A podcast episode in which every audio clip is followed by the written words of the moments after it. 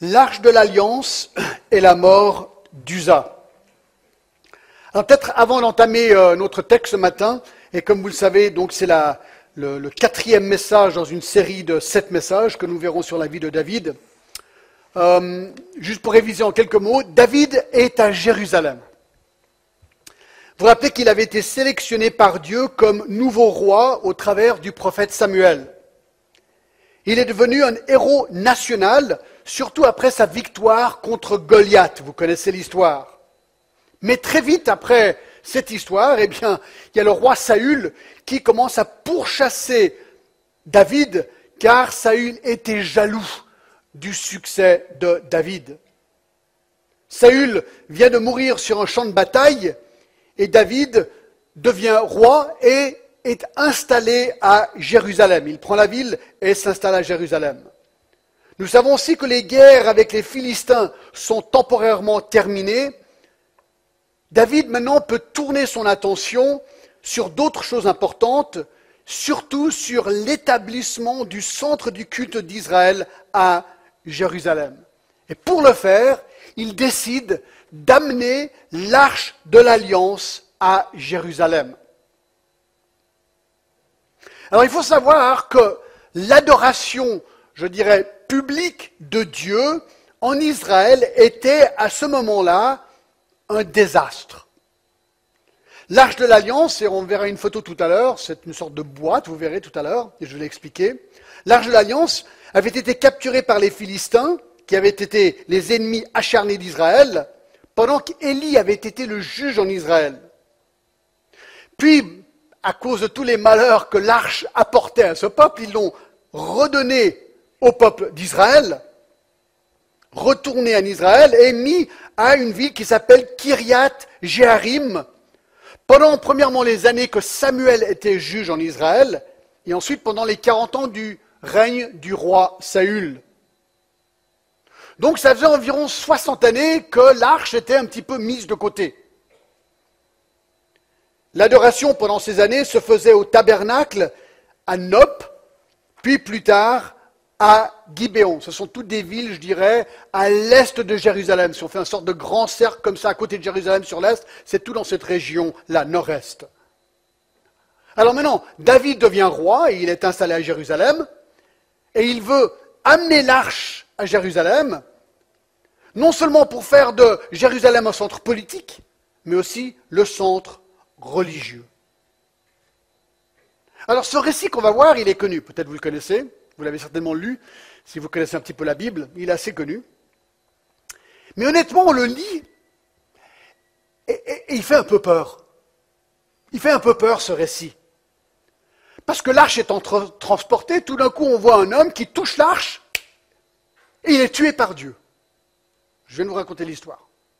Ça c'est la version très brève, d'accord? Et donc ça fait peur. Car nous allons voir que ce texte va nous parler nous expliquer que notre adoration de Dieu ne doit pas seulement se faire avec de bonnes intentions, mais selon les prescriptions données par Dieu. On ne peut pas adorer Dieu n'importe comment.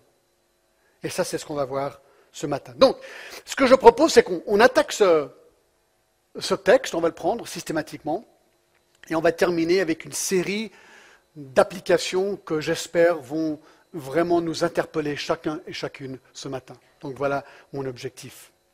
Alors, euh, comme vous le connaissez, j'ai mis les points, donc euh, j'ai subdivisé ce texte en plusieurs points, et on va les prendre un à la fois. D'accord? Alors, numéro un. Numéro un, les personnes rassemblées. Les personnes rassemblées. On est dans 2 Samuel 6, et on, va aussi regarder pas mal 1 Chronique 13, qui est le passage parallèle. D'accord? Mais on va commencer dans 1, euh, Corinthiens. 2 Samuel, 2 Samuel 6, verset 1.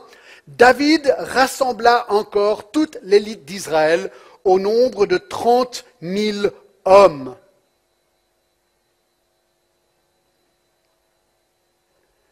Alors ce que je trouve intéressant, c'est que David décide d'amener l'arche à Jérusalem. Il rassemble toute l'élite d'Israël, donc c'est les grands chefs, les gens très importants d'Israël. Mais 1 Chronique 13, dans le passage parallèle, nous dit ceci. David tint conseil avec les chefs de milliers et de centaines et avec tous les princes. Et David dit à toute l'assemblée d'Israël, si vous le trouvez bon et si cela vient de l'Éternel, notre Dieu, envoyons des messagers de tous côtés vers nos frères qui restent dans les régions et les contrées d'Israël et aussi vers les sacrificateurs et les lévites dans les villes où sont les banlieues, afin qu'ils se réunissent à nous et ramenons auprès de nous l'arche de notre Dieu, car nous ne en sommes pas occupés du temps de Saül. Et toute l'assemblée décida de faire ainsi, car la chose parut convenable à tout le peuple. Donc on voit ici que le roi David est à Jérusalem, mais il fait une sorte de consultation générale pour voir si le temps est propice et si le moment est venu pour ramener l'arche à Jérusalem. Et on apprend qu'il y a 30 000 personnes, pas exagéré. C'est vraiment le nombre.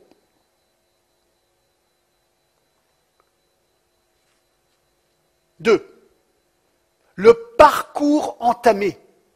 Le parcours entamé, verset 2. Et David, avec tout le peuple qui était auprès de lui, se mit en marche depuis Bailé, Juda, pour faire monter de là l'arche de Dieu devant lequel est invoqué le nom de l'Éternel des armées qui réside entre les chérubins et au-dessus de l'arche. Donc je ne sais pas si c'est possible de mettre le plan. C'est possible de mettre le plan? Alors on va voir, j'ai un petit plan, mais on ne va pas regarder en détail, juste pour vous donner une idée du parcours. Alors voilà, on va à Jérusalem à droite, et on voit Kiryat Jearim, c'est un autre nom pour le nom que nous venons de lire ici. Kiryat, juste à côté de Jérusalem. Et le parcours qu'on voit ici, c'est simplement le parcours que l'arche a fait depuis toutes ces années. D'accord? Et là, c'est vraiment la dernière étape. On veut prendre l'arche de Kiryat Jearim à Jérusalem. Donc voilà le parcours, le dernier parcours de l'arche. Merci. Et maintenant, tu peux passer juste à la photo de l'arche. Parce que ça, c'est le troisième point. L'objet transporté. L'objet transporté. C'est la photo juste après. Voilà. Alors parlons un tout petit peu de cette fameuse arche. On appelle parfois l'arche de Dieu, parfois l'arche de l'alliance. Alors je reviens au verset 2, où il est dit, et David avec tout le peuple qui était auprès de lui se mit en marche depuis Balé Juda ou Kiryat Jarim pour faire monter de là l'arche de Dieu, devant laquelle est invoqué le nom de l'Éternel des armées, qui réside entre les chérubins au-dessus de l'arche. Donc on apprend que cet objet est l'arche de Dieu, aussi appelée l'arche de l'alliance. Alors c'est quoi cette arche? Eh bien, je vais vous le montrer. Exode 25, 22 est peut-être la clé. Exode, Exode 25, 22. Vous vous rappelez que le peuple d'Israël est en Égypte, Moïse est leur leader, ils sont maintenant dans leur parcours euh, dans le désert et Dieu leur donne euh, l'ordre de construire cette arche, cette boîte. D'accord? Pourquoi? Verset 22 de Exode 25 nous dit cela. C'est là, et on, pourrait commencer au verset, euh, verset 10, ils feront une arche de bois d'acacia. Et ensuite, verset 17, tu feras un propitiatoire d'or pur. Verset 18, tu feras deux chérubins d'or, d'or battu. D'accord? Donc il donne les Non, tu peux retourner à l'image, s'il te plaît. Donc on voit que l'arche est construite en or et qu'il y a deux chérubins, deux anges avec leurs ailes. Mais regardez Exode 25, 22, il dit, c'est là, parle Dieu, Dieu parle, c'est là que je me rencontrerai avec toi du haut du propitiatoire, donc le propitiatoire c'est le couvercle, du haut du propitiatoire, entre les deux chérubins placés sur l'arche du témoignage, je te donnerai tous mes ordres pour les enfants d'Israël.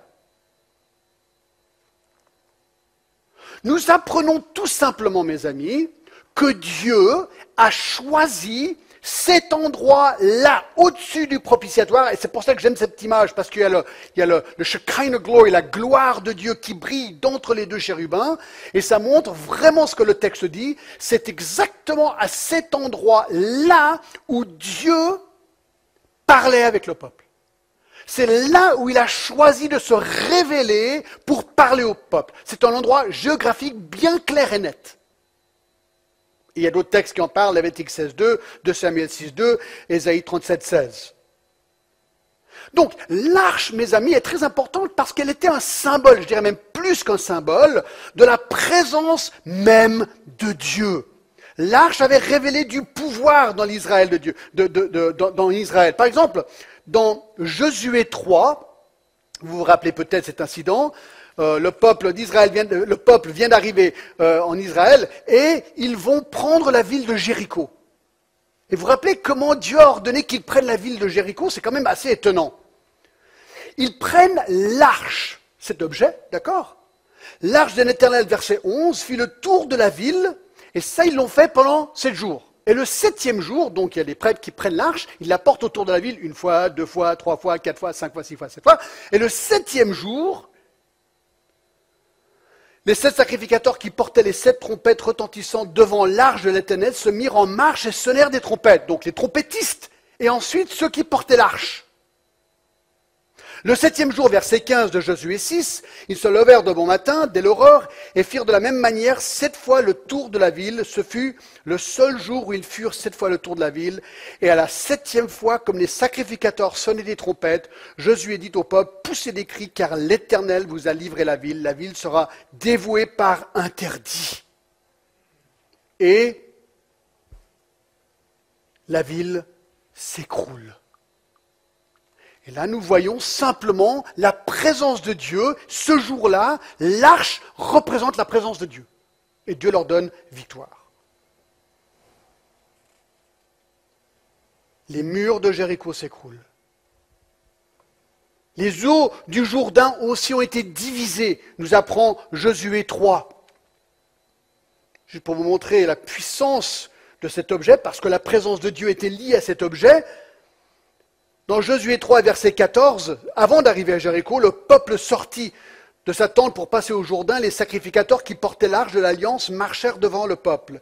Quand les sacrificateurs qui portaient l'arche furent arrivés au Jourdain et que leurs pieds se furent mouillés au bord de l'eau, le Jourdain regorge par-dessus toutes les rives tout le temps des moissons. Les eaux qui descendirent d'en haut s'arrêtèrent et s'élevèrent en un monceau à une très grande distance, près de la vallée d'Adam, qui est à côté de Tsartan, et le peuple passa vis-à-vis de Jéricho sur la terre sèche. Donc de nouveau ici, ils arrivent au journée, une grande rivière, ils ne savent pas comment se passer, ils prennent l'arche, les sacrificateurs touchent l'eau et fou, l'eau s'ouvre. Cette arche était puissante parce que c'est là où Dieu avait choisi de se manifester au peuple. Alors, pourquoi cette arche? Il y avait quoi à l'intérieur? C'était une boîte en or. À l'intérieur, il y avait des objets. Trois objets. Est-ce que vous vous rappelez? Ça, c'est une bonne question pour l'école du dimanche. Quels étaient les objets dans l'arche de l'Alliance? Un, un, un pot de manne. La manne, vous vous rappelez dans Exode 16, 32, un pot de manne rappelait pour toujours la honte d'Israël qui s'est plaint de ne pas avoir assez à manger. Dieu a pourvu miraculeusement pendant 40 ans à manger par le biais de cette manne, une sorte de, pâte de pain, apparemment, bon, j'ai jamais goûté, hein, d'accord? Et il se plaignait. Donc c'était un rappel de la provision de Dieu et de la plainte du peuple. Ensuite, il y avait le bâton d'Aaron fleuri. Aaron, frère de Moïse, avait un bâton qui fleurissait et ce bâton fleurit dans l'arche. D'accord? Pourquoi? Parce que le bâton d'Aaron serait un rappel comme quoi Israël avait, rejeté l'autorité de Dieu. Et troisième chose qu'il y avait dans l'arche, il y avait les deux tablettes de pierre, donc les dix commandements, les copies. Vous rappelez que Dieu a choisi ce peuple, a fait une alliance avec eux, leur donne les dix commandements, ils avaient promis d'obéir les dix commandements, Exode 19, 8, mais bien sûr, c'était impossible. Ils ne l'ont pas gardé. Ils ont violé régulièrement les dix commandements. Et ces tablettes dans l'arche étaient un rappel constant de leur désobéissance vis-à-vis de Dieu et leur alliance. C'est intéressant. Pourquoi ces trois objets, ces trois objets-là dans l'arche de l'alliance et que Dieu se manifeste juste par-dessus? Parce que ces trois objets dans l'arche de l'alliance étaient choisis par Dieu comme rappel du péché de l'homme. C'était le but. Et ainsi, en voyant cette arche et Dieu par-dessus, l'homme serait toujours rappelé de la provision de Dieu pour le péché. Car lorsque Dieu était entre les chérubins, qu'est-ce qu'il voyait? Eh bien, il voyait à travers du propitiatoire, à travers du, euh, du couvercle, il voyait ces objets. Il voyait le péché de l'homme. Alors pourquoi est-ce qu'on appelle le, le, couvercle le propitiatoire? C'est un peu compliqué ça. Propitiatoire. C'est quoi Alors là, il faut aller à 1 Samuel 16, je résume, d'accord Je résume. C'est intéressant. Ça, on le mettait dans une tente, ensuite dans le temple, dans un endroit qui s'appelle le, Saint des Saints, le lieu Saint des Saints. Et qu'une personne avait le droit de rentrer dans cet endroit, voir cet objet qu'une fois par an. Le haut sacrificateur, le grand sacrificateur, un Samuel 16. Qu'est-ce qu'il faisait Alors, il y avait eu des sacrifices, il prenait un bol de sang. Il rentrait là-dedans. Alors attention, il savait que c'était la présence même de Dieu. Donc il rentre dans la présence de Dieu avec du sang, un bol de sang. Vous pouvez lire, c'est dans Lévitique 16. Et il prend le sang une fois par année, et il asperge. Il asperge cette boîte. Pour lui en premier, et ensuite pour tout le peuple, une fois par an. Mais pourquoi? Pourquoi faire une chose aussi étrange? Maintenant c'est clair. Dieu voit le péché de l'homme. Le salaire du péché, c'est la mort. L'homme mérite d'être tué et condamné à une éternité en enfer pour son péché. Mais Dieu t'aime, Dieu nous aime. Dieu aimait ce peuple et son peuple, qui violait constamment sa, voix, sa, sa loi. Et donc il dit, le sacrifice qui devrait être le tien, je vais le substituer par celui d'un animal. Donc quand je vois le sang, je verrai que ce n'est pas toi qui es mort, mais ton substitut, l'animal. Et toi, tu seras libéré de la mort. Le problème, c'est qu'il doit faire ça tous les ans. Parce que nous apprenons dans Hébreu que le sang des boucs ne peut pas pardonner le péché. Tout ça pointait vers quoi? Vers le Fils de Dieu qui viendrait un jour et une fois pour toutes donnerait sa vie, Jésus-Christ, pour abolir et pour pardonner le péché de tous les hommes pour toute l'éternité. Ceux qui, bien sûr, croient en lui. Donc tout ça pointait à la provision de Dieu qui offrait le pardon pour le péché et le propitiatoire qui rend Dieu et l'homme propices à pouvoir communiquer. C'est cet endroit, c'est là, par ce sacrifice, où cela se faisait possible en pointant vers l'arrivée du Messie.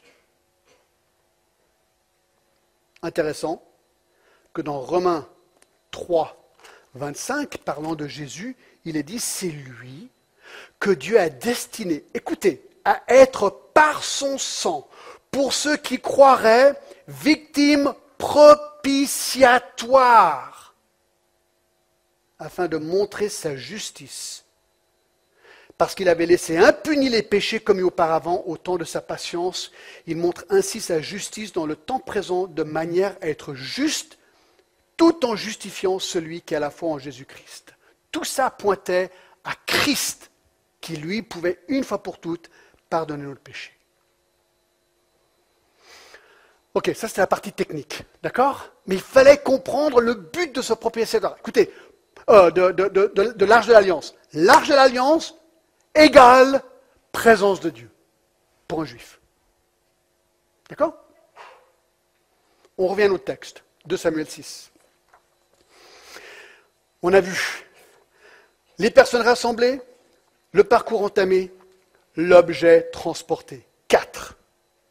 Regardez, c'est vraiment intéressant. La méthode employée.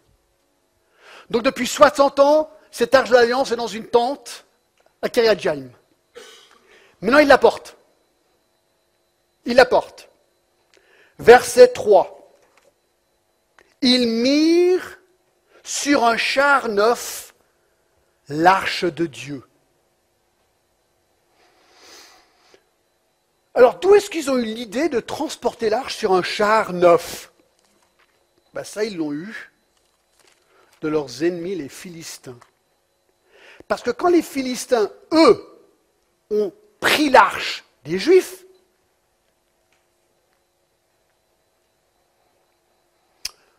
nous sommes dans 1 Samuel 6, On peut voir à partir du verset 7 maintenant, faites un char tout neuf. Alors, ils avaient déjà pris, c'était en fait, c'était avant cela. Euh, on va lire à partir du verset 7. Maintenant, faites un char tout neuf et prenez deux vaches qui allaitent et qui n'en aient point porté de joug. Attelez les vaches au char et ramenez-la à la maison leurs petits qui sont derrière elles. Vous prendrez l'arche de l'Éternel et vous la mettrez sur un char. Donc en fait là, ils sont en train de ramener le char en Israël, c'était la période avant, mais maintenant j'ai mal marqué le verset où les euh, Philistins eux-mêmes avaient pris le char. Je crois que c'est ici. Alors verset 11 du chapitre 4, l'arche de Dieu fut prise et les deux fils d'Élie, Ophni et Phineas moururent mais il n'est pas mentionné là. Bref, ils ont eu l'idée des Philistins, mais je ne me rappelle plus exactement où c'est. Bref, ils prennent l'arche de l'Alliance et mettent l'arche de sur un char pour ramener l'arche à Jérusalem, un char neuf, bien sûr, par respect. Alors, sans peut-être le réaliser, ils venaient de faire une très grosse erreur. 5. Les responsables désignés les responsables désignés. Nous sommes dans 2 Samuel 6 et le verset 3b. Ils mirent sur un char neuf l'arche de Dieu et l'emportèrent de la maison d'Aminabad sur la colline. Usa et Ashjo, ou Akjo, fils d'Aminabad, conduisaient le char neuf. Donc là, on apprend qu'il y a deux hommes, Uza et Ashjo, je ne sais pas comment prononcer son nom, fils d'Aminabad, qui conduisent le char neuf. C'est un petit peu à eux la responsabilité de conduire cette arche.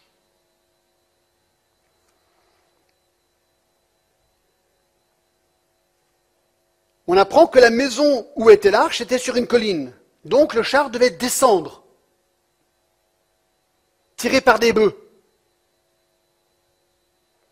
Et on apprend aussi dans le passage parallèle qu'Uza marchait à côté du char et Akjo devant l'arche. Donc un devant, un à côté. 6. L'orchestre convoqué. L'orchestre convoqué, verset 5. David et toute la maison d'Israël jouaient devant l'Éternel de toutes sortes d'instruments de bois et de cyprès, des harpes, des luttes, des tambourins, des sistres et des cymbales. Donc on nous apprend que bien sûr l'occasion est énorme. Après 60 ans, on amène l'arche à Jérusalem, grande occasion. David et toute la maison d'Israël jouaient devant l'Éternel toutes sortes d'instruments. Alors on a l'impression que David, on, sait qu'il est harpiste, d'accord, qu'il jouait lui-même aussi apparemment à un moment donné dans ce défilé. Bref, beaucoup d'instruments, il y a vraiment un orchestre, on pourrait dire. Un orchestre et une chorale des instruments de bois de cyprès, des harpes, des luttes, des tambourins, des sistres, je ne sais pas trop ce que c'est, et des cymbales. D'accord? Bref, c'était vraiment un orchestre.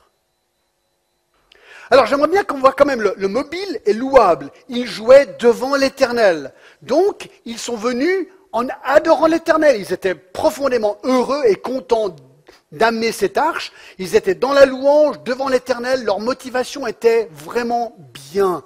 Vraiment, ils étaient dans, un élan, et un très bel élan d'adoration. On apprend aussi dans 1 Chronique 13.8 que ce n'était pas que de la musique, mais il est dit, David et tout Israël dansaient devant Dieu de toute leur force, en chantant et en jouant des harpes, des luttes, des tambourins, des cymbales et des trompettes. Donc il y avait une chorale, il y avait un orchestre, il y avait des gens qui criait aussi, on verra tout à l'heure, et même des gens qui dansaient. Donc c'était vraiment la fête et tout ça devant le Seigneur. 7. L'accident évité. L'accident évité. Verset 6. Lorsqu'ils furent arrivés à l'ère de Nacon, Usa étendit la main vers l'arche de Dieu et la saisit parce que les bœufs la faisaient pencher. Écoutez, c'est la fête. Tout le monde est heureux. Tout le monde, ça chante, ça danse, ça joue, c'est trop génial. Il y a l'arche qui arrive. Et tout d'un coup, pouf, l'arche va tomber. L'arche va tomber. à un endroit qui s'appelle Nacon. C'est bien précisé, apparemment ils se sont pour toujours rappelés de cet endroit. Les bœufs ont accidentellement fait pencher le char au point où l'arche allait tomber du char. Imaginez, imaginez, très bien. C'est l'arche de l'alliance. C'est le symbole de la présence même de Dieu. Tout d'un coup, il y a l'arche qui tombe. C'est grave. Alors si vous êtes Ouza, et vous êtes à côté de l'arche, et tout d'un coup, l'objet tombe vers vous, vous faites quoi? Réflexe C'est louable. C'est bien. C'est bien de vouloir empêcher que l'arche tombe. Ça, c'est très bien. Enfin, pas trop vite. C'est vrai que l'arche n'est pas très grande. Environ 1,50 m, voire 75 cm de large et 75 cm de haut. Donc un homme pouvait retenir l'arche. Ce n'est pas impossible. Donc il évite l'accident de l'arche. 8. La colère de Dieu manifestée. Verset 7. La colère de l'Éternel s'enflamma contre Usa et Dieu le frappa sur place à cause de sa faute. Usa mourut là près de l'arche de Dieu. Et voilà le verset qui trouble. Voilà le verset difficile à comprendre après une première lecture. Alors il touche l'arche, et là, nous dit le verset, la colère de Dieu s'enflamme, donc Dieu est en colère contre Usa, et Dieu le frappe et le tue là. Paf Immédiatement, il est tué. Il meurt. Et le verset 7 est clair. À cause de sa faute, Usa avait fauté. Usa n'aurait pas dû toucher l'arche. Et apparemment fauté d'une faute qui méritait la mort, nous dit ce verset. Dieu le frappe. Alors exactement comment il a été frappé, on ne sait pas. La Bible ne nous le dit pas. Alors, il y a combien de gens, en fait, en train de célébrer là? 30 000. Et tous les yeux sont sur l'arche, ils ne l'ont pas vu depuis 60 ans. Tous les yeux sont sur l'arche, sur ce qui se passe. Tout d'un coup, fou, Usa est tué. Alors est-ce que c'est inhabituel pour Dieu de faire des choses comme ça? Eh bien, nombre 12, 10, Myriam, dans sa rébellion, a été frappée de lèpre. Vous vous rappelez? Dans nombre 16, quand Corée s'est rebellé contre le peuple, il a été tué, tremblement de terre et ensuite feu. Lévitique 10, Nadab et Abihu. Vous vous rappelez Les deux prêtres Ils s'amènent, nous dit le texte, un feu étranger, une flamme de feu, tués sur le champ.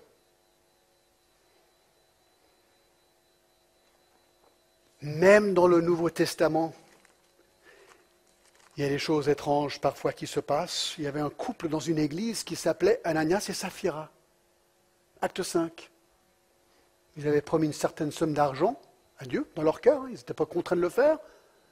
Finalement, ils ont changé la vie, dernière minute. Ça leur a coûté cher. Pierre dit, verset 3, Ananias, pourquoi Satan a-t-il rempli ton cœur au point que tu ne mentes au Saint-Esprit et que tu aies retenu une partie du prix du champ S'il n'avait pas été vendu, ne te, ne te, ne te restait-il pas? Donc tu n'étais pas obligé, tu aurais pu le garder. Et après qu'il ait été vendu, le prix n'était-il pas à ta disposition? Comment as-tu pu mentir dans ton cœur, mettre un pareil dessein dans ton cœur? Ce n'est pas à des hommes que tu as menti, mais à Dieu Ananias, entendant ces paroles, tomba et expira. Il est mort dans l'église. Résultat, une grande crainte saisit, saisit tous les auditeurs. Écoutez, si, si Dieu tue quelqu'un ici ce matin, vous croyez pas que ça va faire un peu peur là? Wow Pendant l'offrande, imaginez là, on fait une offrande, tout d'un coup, il y a une flamme de feu sur une personne, comment on réagirait? Attention, je pense, que je, pense que, je pense que ça, ce serait dans la tribune demain matin. Et je pense que cette église serait pointée du doigt comme attention là-bas, il y, a, des choses étranges qui se passent. Il y a des gens qui meurent pendant l'offrande. C'est ce qui s'est passé à l'église de Jérusalem ici. Alors tout ce qu'on est en train de dire, c'est que ce n'est pas inhabituel que Dieu agisse ainsi. Parfois, il est draconien et il juge. Alors pourquoi est-ce que notre ami Usa a été tué? Apparemment, il y a eu trois fautes. Trois fautes. La première, et on le voit dans le chapitre 15, en, Chronique 15, excusez-moi, en Chronique 15, verset 2, lorsque David maintenant révise ce qu'ils ont fait, et il, il conclut le problème, David dit, l'arche de Dieu ne doit être portée que par des Lévites. Est-ce que premièrement, Usa n'était pas Lévite? Deuxièmement, verset 15 du chapitre 15 nous dit ceci, les fils des Lévites portèrent l'arche de Dieu sur leurs épaules avec des barres, comme Moïse l'avait ordonné d'après la parole de l'Éternel. Ah, ils se disent, mais qu'est-ce que Dieu a dit par rapport au le, transport de l'arche Ah, apparemment qu'il faut porter l'arche. Et là, on le voit dans Nombre, Nombre 4 et le verset 1 et 2. Lorsque les prescriptions sont données, l'Éternel parla à Moïse et à Aaron et dit, compte les fils de Kahati parmi les enfants des Lévites. Donc ça doit être des Lévites. D'accord? Euh, Il donne les prescriptions. Ensuite, au verset 15, après qu'Aaron et ses fils auront achevé de couvrir le sanctuaire et de tous les ustensiles du sanctuaire, les fils de Kehat viendront au départ du camp pour les porter, mais ils ne toucheront point les choses saintes de peur qu'ils ne meurent. Chapitre 7 et le verset 9, où il dit, mais il n'en donna point aux fils de Kehat parce que selon leur fonction, ils devaient porter les choses saintes sur les épaules. Donc c'est très intéressant. Les prescriptions de Dieu par rapport au transport de l'arche étaient claires. Il fallait qu'il n'y ait que des lévites qui le fassent, et de devait être porté sur des épaules et pas sur un char. Et troisièmement, on ne devait jamais, mais jamais toucher l'arche. Si on touchait l'arche, on pourrait mourir. Alors là, une première chose qui ressort de ce texte, une bonne intention. Une bonne intention, le zèle de l'adoration était, était là. Il y avait danse, musique, procession. Mais pas par rapport aux prescriptions de Dieu.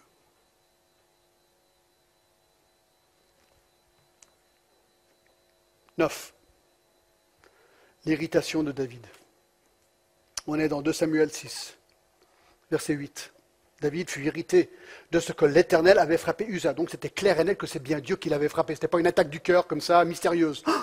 Non, c'était vraiment Dieu qui l'avait tué. C'était clair pour David. Il fut irrité de ce que l'Éternel avait frappé Usa d'un tel châtiment, et ce lieu a été appelé jusqu'à ce jour Peretz Usa. Donc Dieu est en colère, et maintenant David est en colère. La colère de David est moindre comparée à la colère de Dieu. 10. La peur de David révélée, verset 9. David eut peur de l'Éternel en ce jour-là et il dit, comment l'arche de l'Éternel entrerait-elle chez moi? David a eu peur. Vous savez, aujourd'hui on entend Dieu est un Dieu d'amour. Ça c'est vrai.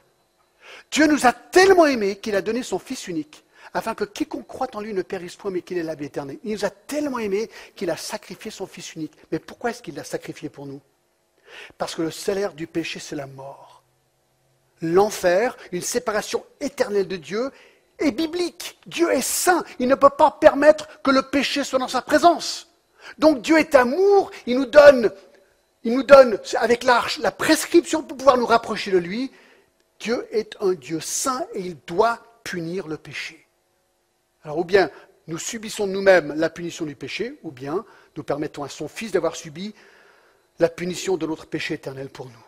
Mais voyez que Dieu est amour, mais Dieu est saint et juste et il doit parfois punir. Alors le plan B adopté, verset 10. Il ne voulut pas retenir retirer l'arche de l'Éternel chez lui, dans la cité de David, et il la fit conduire dans la maison d'Obed Edom Agat. David, dit, oulala, là là, moi j'ai un petit peu peur d'amener l'arche à Jérusalem, on attend. Alors, ce qui est intéressant, je ne sais pas comment ils l'ont conduit à Obed Edom. Est-ce qu'ils ont gardé l'arche sur un char Ou est-ce que là, ils ont déjà changé le mode de transport? Ce n'est pas, pas indiqué. C'est pas indiqué. Verset 11, l'arche de l'Éternel resta trois mois dans la maison d'Obed Edom à Et l'Éternel bénit Obed Edom et toute sa maison. Alors c'est intéressant, là où l'arche va, là on voit clairement que Dieu bénit cet endroit à cause de l'arche. Donc vraiment cet endroit est lié avec la présence de Dieu.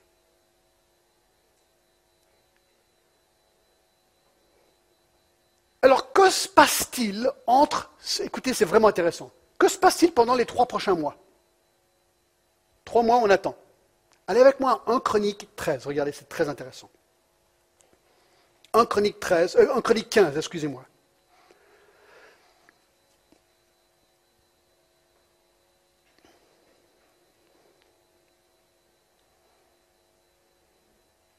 D'accord, donc on voit l'histoire.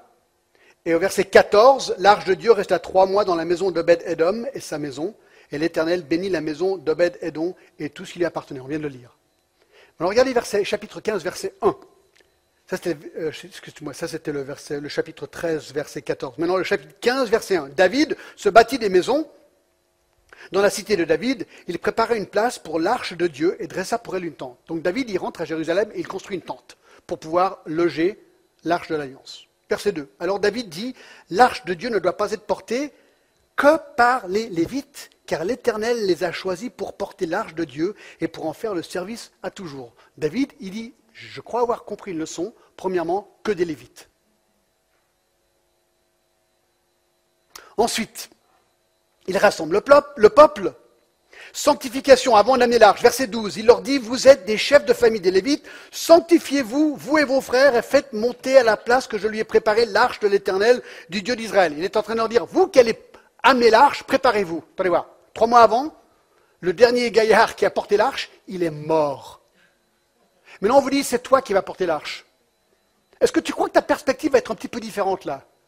Tout d'un coup, Seigneur, je vais vraiment être sanctifié, d'accord? Je vais vraiment faire les choses. Tu as, d'un côté, tu portes l'arche peut-être, de l'autre côté, tu as ta pour être sûr que tu le fais juste. D'accord? Verset 13, parce que vous y étiez pas la première fois, l'Éternel notre Dieu nous a frappés car nous ne l'avons pas cherché, regardez, selon la loi. On voit que David est retourné chez lui et il a commencé à lire la loi pour voir comment il devait faire. Très bien. Les sacrificateurs et les Lévites se sanctifièrent pour faire monter l'arche de l'Éternel du Dieu d'Israël. Le fils des Lévites portèrent l'arche de Dieu sur leurs épaules avec des barres comme Moïse l'avait ordonné d'après la parole de l'Éternel. Mes amis, voici le principe. La discipline, la discipline nous rend attentifs à la parole de Dieu.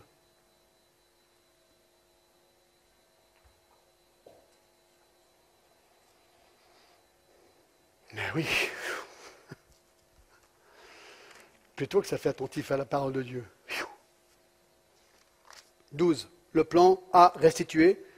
On est de nouveau maintenant dans 2 Samuel 6, verset 12. On va dire au roi David, l'Éternel a béni la maison d'Obed-Édon, tout ce qui est à lui à cause de l'arche de Dieu. Et David se mit en route, et il fit monter l'arche de Dieu depuis la maison d'Obed-Édon jusqu'à la cité de David au milieu des réjouissances. Donc ils reviennent, ils se réjouissent, 13, le mode de transport repensé, ils portent l'arche, verset 13, quand ceux qui portaient l'arche de l'Éternel eurent fait six pas, ont sacrifié un bœuf et un veau gras. Je pense qu'ils avaient tellement peur, alors ils se préparent, ils mettent l'arche sur les épaules, ils font six pas, 1, 2, 3, 4, 5, 6, et ils attendent. Est-ce qu'on est OK? Ils regardent, ils attendent une flamme de Dieu, rien. Allez, on sacrifie vite un bœuf. Donc ils sacrifient pour être sûr que tout est OK. Alors ensuite, est-ce qu'ils font encore six pas? Je crois qu'ils continuent maintenant leur marche. Mais vraiment, ils ont une crainte. Ils ont la crainte de Dieu. C'est le but. Ils ont la crainte de Dieu. La joie de David exprimée, point 14, verset 14, David dansait de toutes ses forces devant l'Éternel, il était saint d'un éphode de lin. David et toute la maison d'Israël firent monter l'arche de l'Éternel avec des cris de joie et au son des trompettes. Il danse, il crie. Il a un éphode de lin, c'est intéressant, dans 1 Chronique 13, 27, il nous dit qu'il y avait un éphode de lin, mais aussi qu'il portait un manteau de bissu. Alors je ne sais pas ce que c'est, d'accord? Mais apparemment il y avait un éphode, c'était un éphode, c'était un, habit que les prêtres mettaient par-dessus, une sorte de robe, et il avait aussi donc ce manteau de bissu. Mais plus tard, c'est vrai que lorsqu'il se fait critiquer par Michael, sa femme, elle le critique pour être trop dévoilé. Donc voilà, ce qui à un moment donné, il a enlevé un vêtement, on ne sait pas exactement, bref, voilà comment il dansait, nous dit le texte. Point 15, le mépris de Michal dévoilé, verset 16. Comme l'arche de l'Éternel entrait dans la cité de David, Michal, fille de Saül, regardait par la fenêtre et, voyant le roi David sauter et danser devant l'Éternel, elle le méprisa dans son cœur. Alors pourquoi? Pourquoi est-ce qu'elle l'a méprisé? On ne sait pas. Ce n'est pas dit. Est-ce qu'elle voyait la fonction du roi dégradée par cette exubération religieuse Peut-être? Est-ce qu'elle était jalouse Parce que là, elle s'était dit, mais David est roi, mais mon père aurait pu être roi encore? Est-ce que ça, c'était le problème? Est-ce qu'elle voulait être peut-être à la tête de cette procession comme Myriam avait été la tête de sa procession dans Exode 15 Ou bien est-ce que simplement elle était frustrée par le changement qu'elle a vu dans son mari? Lui qui avait tué 100 Philistins pour avoir Michal de la part de Saül, elle connaissait un homme de guerre et voici que son homme est devenu un roi humble et adorateur. Est-ce que ça, ça l'a frustré? On ne sait pas. Ou est-ce qu'elle pensait qu'il était orgueilleux en dansant comme ça? Bref, on ne sait pas. Quoi qu'il en soit, elle le méprise. 16. L'arche de l'Alliance installée, verset 17. Après qu'on eut amené l'arche de l'Éternel, on l'a mis, mis, à sa place au milieu de la tente de David qu'il avait dressée pour elle, et David offrit devant l'Éternel des holocaustes et des sacrifices d'action de grâce. Ensuite, il est généreux. Verset 18, quand David eut achevé d'offrir les holocaustes et les sacrifices d'action de grâce, il bénit le peuple au nom de l'Éternel des armées, puis il distribua à tout le peuple et à toute la multitude d'Israël, hommes et femmes, à chacun un pain, une portion de viande et un gâteau de raisin. Et tout le peuple s'en alla, chacun dans sa maison. Et maintenant, on voit les remarques de Michal divulguées au verset 20. David s'en retourna pour bénir sa maison, et Michal, fille de Saül, sortit à sa rencontre. Elle dit Quel honneur aujourd'hui pour le roi d'Israël de s'être découvert aux yeux des servantes et des serviteurs, comme se découvrira un homme de rien. David répondit à Michal C'est devant l'Éternel qui m'a choisi de préférence à ton père et à toute sa maison pour m'établir chef sur le peuple que l'Éternel sur Israël. C'est devant l'Éternel que j'ai dansé. Je veux paraître encore plus vil que cela et m'abaisser à mes propres yeux. Néanmoins, je serai en honneur auprès des servantes dont tu parles. Or, Michal, fille de Saül, n'eut point d'enfant jusqu'au jour de sa mort. Voilà donc, elle critique David de sa manière de danser. Peut-être en rappel que lorsqu'on veut adorer le Seigneur, ben, il y aura peut-être toujours des critiques. C'est possible, je ne sais pas. C'est ce qu'on voit ici, il est critiqué. Il évoque sa bonne conscience, il dit ma conscience est claire au verset 21. Dieu m'a établi roi, c'est comme ça. À la place de ton père. Et au verset 22, on a l'impression qu'il est en train de dire même tes serviteurs comprennent ça mieux que toi. Je crois que le vrai problème de Michal, c'est qu'elle refusait d'avoir une perspective divine sur les événements tragiques de sa propre famille, sur l'attitude de son père, le roi Saül, et maintenant l'honneur que Dieu faisait à David. Et donc, elle est punie. Et son destin, c'est qu'elle reste sans enfant pour le reste de sa vie. Clairement une condamnation ici de la part de Dieu. Trop l'histoire, vous ne trouvez pas? Alors je conclus. Qu'est-ce qu'on apprend de ce récit? Qu'est-ce qu'on apprend? Ce n'est pas marqué, moi je vais vous le dire, d'accord? Je crois qu'il y a plusieurs leçons. Numéro un. Numéro un.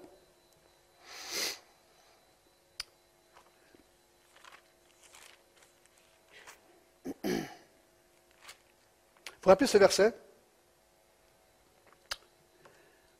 1 Samuel 15, 22. Voici, l'obéissance vaut mieux que les sacrifices, et l'observation de sa parole vaut mieux que la graisse des béliers. Car la désobéissance est aussi coupable que la divination, et la résistance ne l'est pas moins que l'idolâtrie et les téraphins. Première leçon, l'obéissance vaut mieux que les sacrifices. Dieu avait clairement prescrit comment l'arche devait être portée.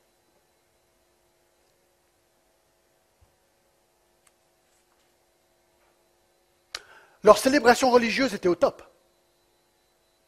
Ah, le zèle y était, la musique y était, les chanteurs y étaient, tout était top. Personne qui regardait ce jour-là aurait pu se dire, non mais, ils n'auraient pu pas critiquer, c'était tout parfait de l'extérieur, vu de l'extérieur.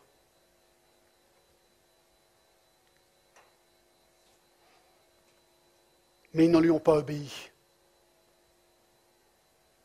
Ils auraient dû porter l'arche par des lévites en utilisant des barres passées au travers des anneaux. Ils auraient, on, aurait pu dire, oui, mais ils ne savaient pas. Oui, mais attends, il y avait des anneaux. Ils avaient des anneaux. Les anneaux, ça sert à quoi? Il y avait un rappel visuel même qu'il devait y avoir des, des, des perches en bois. Et ils savaient bien l'histoire d'Israël. Dans les récits qu'on a vus à Jéricho, dans les récits qu'on a vus au, Jourdain, c'était bien, ils portaient l'arche. Donc il y avait des rappels, il y avait des directives, des rappels visuels même. Il n'y avait aucune excuse ici. Vous dites, oui, mais attends, John, c'est un petit peu obsessionnel de la part de Dieu. Pourquoi est-ce que Dieu veut qu'on porte l'arche? C'est quoi le mal, finalement, d'avoir une arche sur un char? Eh bien, il faut comprendre que de manipuler l'arche était intrinsèquement dangereux. Écoutez, je vous donne un exemple. Si les scientifiques aujourd'hui veulent transporter du plutonium, hein, c'est avec ça qu'on fait des bombes atomiques, je crois, si je ne me trompe pas, hein, ben, le plutonium, c'est hyper dangereux. Donc on doit le porter avec grand soin. Et si on ne le fait pas, les gens meurent. Nos commissions nucléaires ont des directives encore plus draconiennes pour le transport de cette substance dangereuse que Dieu avait pour le transport de l'arche. honnêtement, moi je suis content que nos gouvernements ont des lois pour transporter le plutonium. Moi ça me rassure un petit peu quand même. Bien que peut-être ils ne passent pas tous les jours devant Archamp, on est d'accord. Mais c'est quand même bien. Ok. Dieu a donné des directives parce que l'arche était dangereuse, c'était la présence de Dieu. Comment est-ce qu'ils auraient pu oublier cela? Et David était un homme dont le cœur était selon Dieu, mais nous voyons que même un homme qui a le cœur selon Dieu, qui peut être zélé pour Dieu, peut se tromper. Et nous devons faire attention, dans notre zèle, de toujours consulter la parole de Dieu avant d'agir. Deux, la colère manifestée de Dieu est un rappel de la volonté de Dieu. C'est intéressant, le timing de la colère de Dieu est significatif. Le texte nous dit que tout Israël était présent. Il y avait 30 000 personnes réunies. Il choisit un moment d'audience maximum pour juger Usa.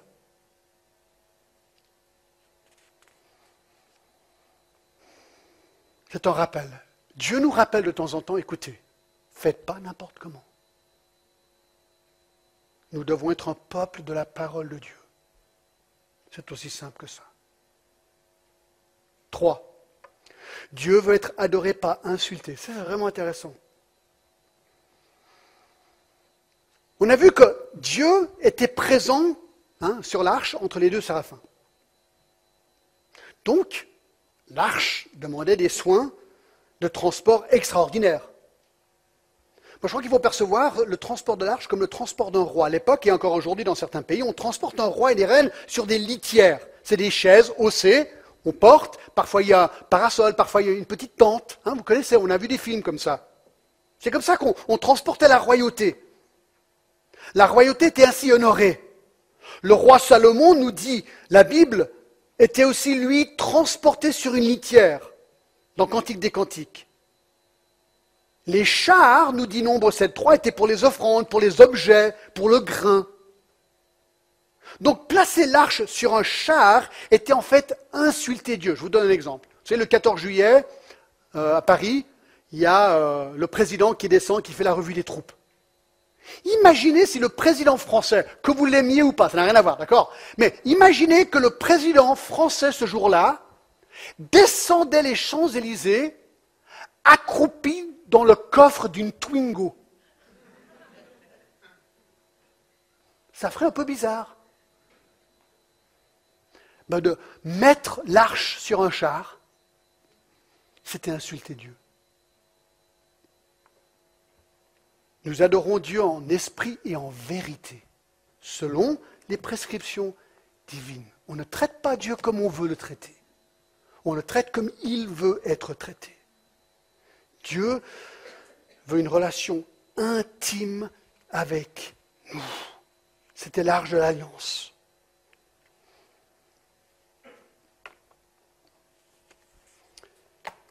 Et j'espère que ça, mes amis, ça nous secoue un petit peu de nous rappeler que nos bonnes intentions, peut-être elles sont louables, mais est-ce que j'adore Dieu comme Dieu veut être adoré? Inclinons-nous. Seigneur, merci pour euh, ce rappel. Que lorsque nous sommes dans ta présence, Seigneur, c'est... Ben, tu es présent, toi qui es saint et parfait, toi qui veux être adoré et honoré, toi qui nous as donné ton Fils et la loi, toi qui nous as transformés en Jésus-Christ par nos cœurs nouveaux et nos vies nouvelles. Seigneur, c'est toi qui es présent.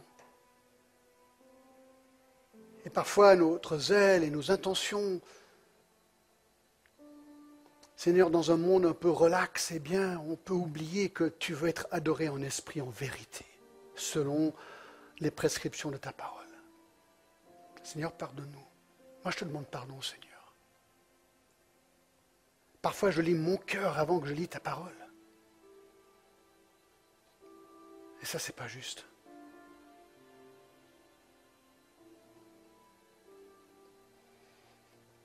Seigneur, tu nous rappelles aussi que tu es un Dieu de colère, oui.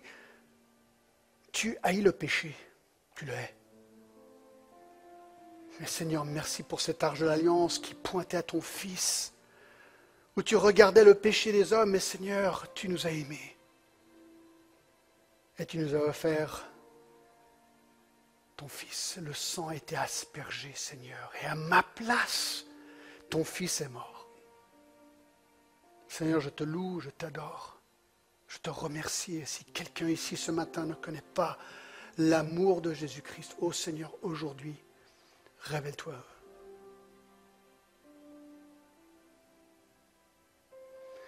Seigneur, aide-nous en tant que chrétiens, nous qui te connaissons, à te prendre plus au sérieux, Seigneur. On est tellement léger parfois, et moi le premier.